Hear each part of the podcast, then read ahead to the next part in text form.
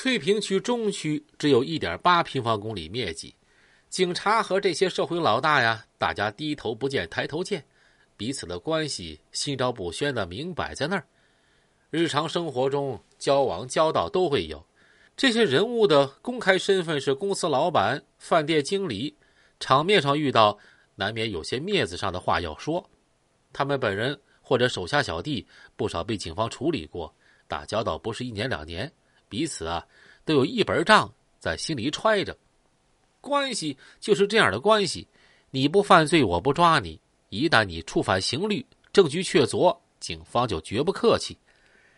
春节期间的超常规的活动，说明几个团伙都在找靠山。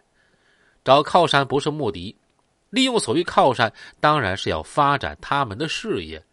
那么，他们的事业又是什么呢？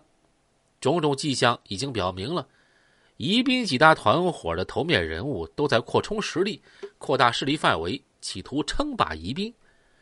这在某种意义上说，潜藏着深刻的危机。近年间，宜宾几大团伙几乎是平行发展。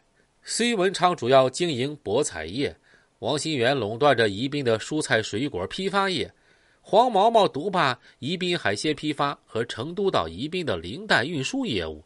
他也参与赌博业，但是不在宜宾境内。胡氏兄弟的活动范围主要在市郊的象鼻镇。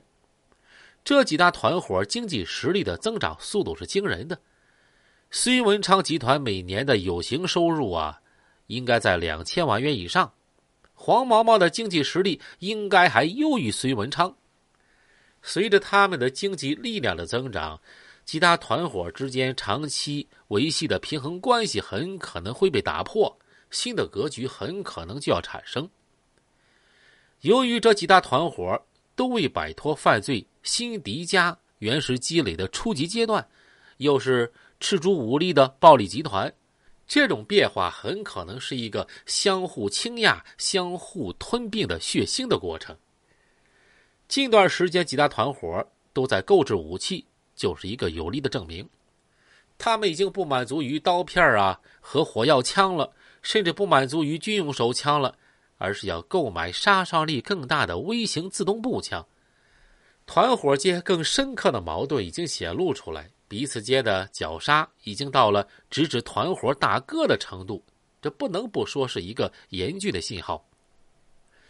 隋文昌集团和王新元集团多次动过刀枪，西郊市场之争、少鹅湖赌场之争都带有明显的占码头的意味。王新元集团和黄毛毛集团也存在矛盾，原因和隋文昌相仿，几次冲突都是因为黄毛毛手下触犯了王新元。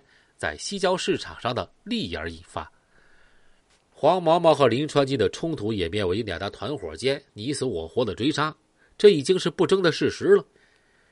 即使从表面上看，黄毛毛和隋文昌也并非不存在矛盾。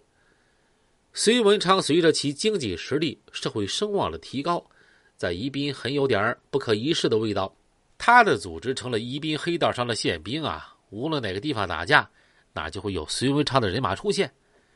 黄毛毛由于有邵文的赌业做依托，经济实力比隋文昌雄厚，武器装备也比他精良，而他在宜宾的声望呢，却远不及对方。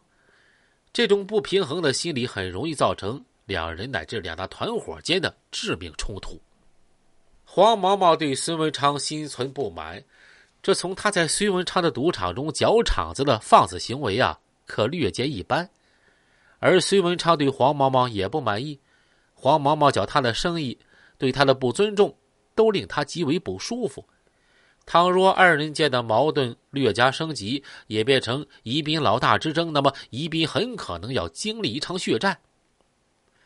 林川金团伙始终是个危险因素，当他被黄毛毛的势力压得抬不起头来之后，他以及他的团伙成员啊，不得不转入地下。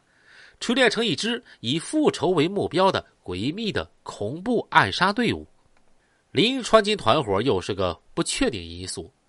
把林川金团伙放在宜宾几大集团相互关系的全局中看，不难发现，它是一颗重要的棋子。黄毛毛一定要消灭林传金，解除他的后患；反过来，林传金又是谁都可以利用的力量，无论哪个团伙与林结盟，都能够置黄毛毛于死地。而且有消息说，林传金呀已经秘密回到宜宾了。还有消息说，对于林黄之争，隋文昌表过态，他并不赞同黄毛毛，认为黄毛毛做的有点过了。还有消息说，林传金和隋文昌正在秘密接触中。